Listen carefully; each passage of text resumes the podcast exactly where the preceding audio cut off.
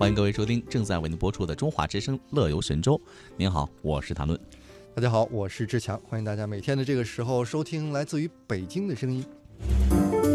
随着二零二二年北京冬奥会脚步的日益临近，呃，各位有没有发现哈，国人对于体育赛事的这个热情是愈发高涨？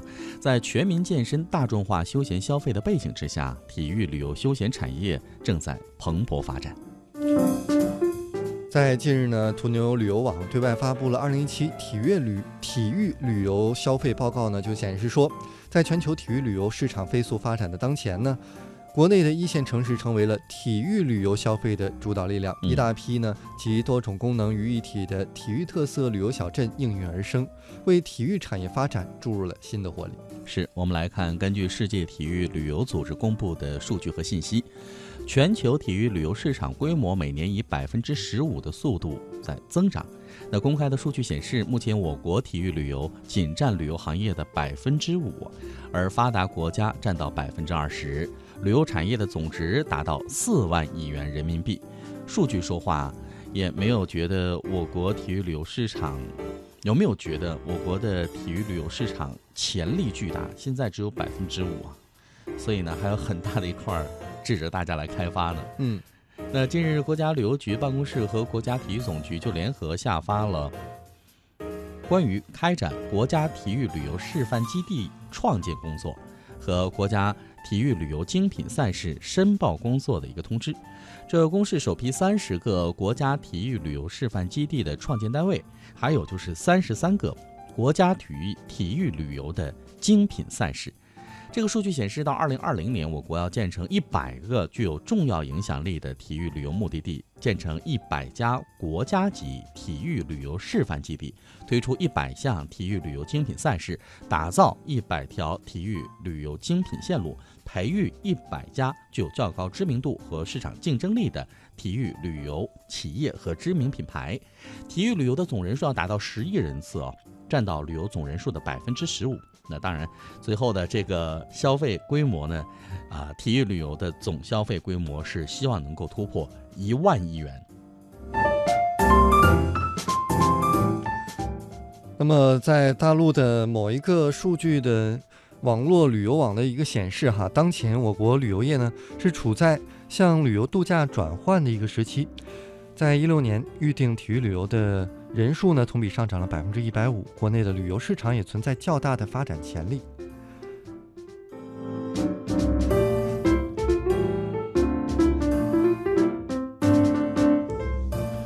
我们再来看一看哪些人啊愿意为旅游这个体育旅游掏钱呢？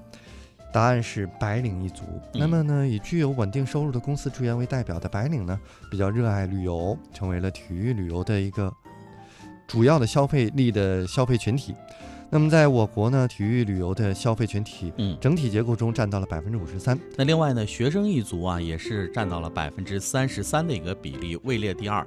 那近些年来呢，我国大力发展体育特色学校，在有条件的一些高校和机构就设立专业教练。和教练员的培训基地，以及北京还有一些像足球、篮球、排球等列入到了体育中考的测试项目当中，这就掀起了学生族的体育运动热潮。那么说了这么多，我们再来看一看什么是体育旅游呢？其实专家说了，这包括三类啊，包括以徒步骑行为代表的户外活动，以马拉松为代表的体育参赛游，以及。奥运会和世界杯、欧洲杯等赛事的体育观光赛事游，嗯，消费者最喜欢哪种呢？数据显示说，户外游是最受欢迎的体育旅游类别，占到了整体的百分之七十五。其次是旅游的观赛游，占到了百分之十五。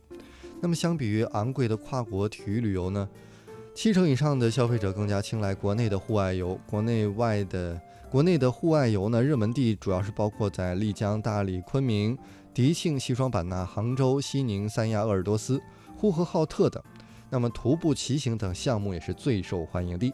嗯，那我们再来看一下出境方面，热门的旅游目的地包括泰国、马尔代夫、印度尼西亚、马来西亚、瑞士。德国、冰岛、美国、越南、奥地利等。那近期呢，包含像这个，包含像潜水、海钓、攀登等一些关键词的搜索量在持续上升啊。那为了满足用户的日益增求的需求，途牛就上架了一款一批啊一批户外新品，这涉及到了像日本、俄罗斯、西欧等地的众多出境出境的目的地。那目前日本冲绳海钓加潜水加环岛游四晚五天的这一种，呃，比较常态化哈。像这个野性俄罗斯海参崴溪流垂钓三晚四天，或是这个两钓一游，这个打包的项目呢，也是比较受欢迎的。那从时间和花费上，我们一起来看，百分之二十的用户仅愿意为一次体育旅游的行程花费三天以内的时间，那百分之五十的用户愿意花费四到六天的时间，愿意花费七天以上时间的用户占比为百分之三十。我们再来看一下，在预算啊，百分之四十二的用户可以接受两千元人民币以下的消费，百分之四十五的用户预计的范围是在百两千到四千元人民币。预算范围在四千到六千元人民币的，仅占到了百分之九。嗯，所以呢，你看大家在时间上和金钱上啊，对于目前这样一个体育旅游市场的投入呢，还是呃比较小气一点啊。可能大家还真正的没有走出我们刚才提到的这个度假文化，也是你看这几年大家才开始啊，对，也就是五六年的时间吧，大家开始陆陆续续越走越远了，由原来的所谓的旅游变成现在的度假。嗯，那度假再转到我们说的体育休闲游的话，可能还需要一点点时时间。我觉得啊转到度假已经不容易了。但是去年你就已经转到这样一个状态当中了。你在澳洲去年不就是开始去嗯玩那个冲浪吗？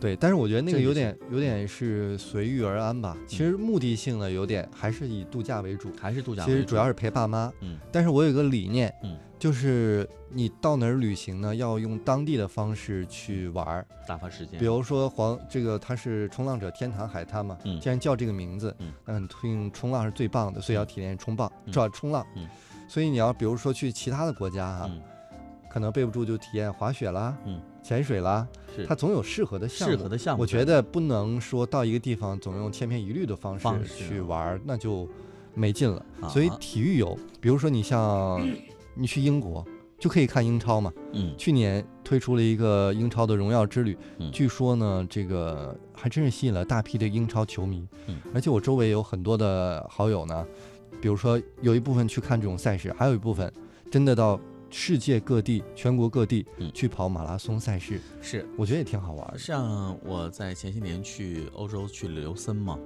琉森，那这就是一个去滑雪的地方。我的梦想就是以后到阿尔卑斯山啊，或者那附近因为我没有那个技能，去 滑一下。我没有那个技能，但是我看人家滑很滑很开心。